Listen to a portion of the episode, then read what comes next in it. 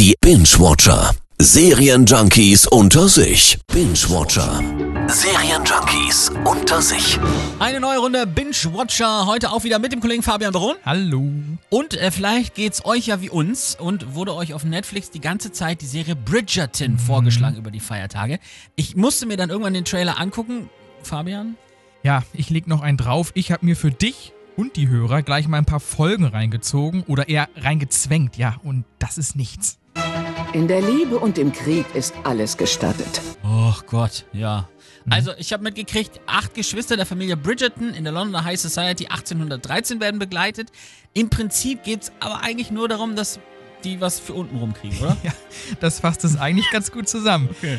Erzählt wird das Ganze übrigens aus der Sicht einer Herausgeberin von Rundschreiben mit Klatsch und Tratsch. Der Clou, ihre Identität ist unbekannt. Ja, aber neu ist die Idee nicht. Das erinnert ganz schön an Gossip Girl, halt nur im 19. Jahrhundert und mit wahnsinnig viel Tüll. Geneigte Leserschaft, es gibt keinen Skandal, der mir verborgen bliebe. Oh Gott. So, jetzt sind wir beide ja Historiker. Wir haben das schon ab und an mal rausgefunden. Die Geschichte ist hier aber ja völlig egal, oder? Alles Ja. quietschbunt aufgesetzt, total drüber. Liebesroman, Märchenwelt. Hast recht, bei Netflix steht Schmetterlingsgefühle, bewegend und romantisch. Schön. Tja. Und innerhalb eines Monats haben sich mehr als 68 Millionen Haushalte das reingezogen. Nein. Per, Bridgerton ist einer der erfolgreichsten Netflix-Serien aller Zeiten. Das gibt es doch nicht. Was Quarantäne mit den Leuten anstellt, Wahnsinn. ja, also meine Freundin schwärmt leider auch davon. Nein. Und warum? Weil es romantisch ist und die Charaktere heiß sind. Oh Mann. Eine Fortsetzung wird es auch geben, denn die Romanvorlage umfasst acht Bände.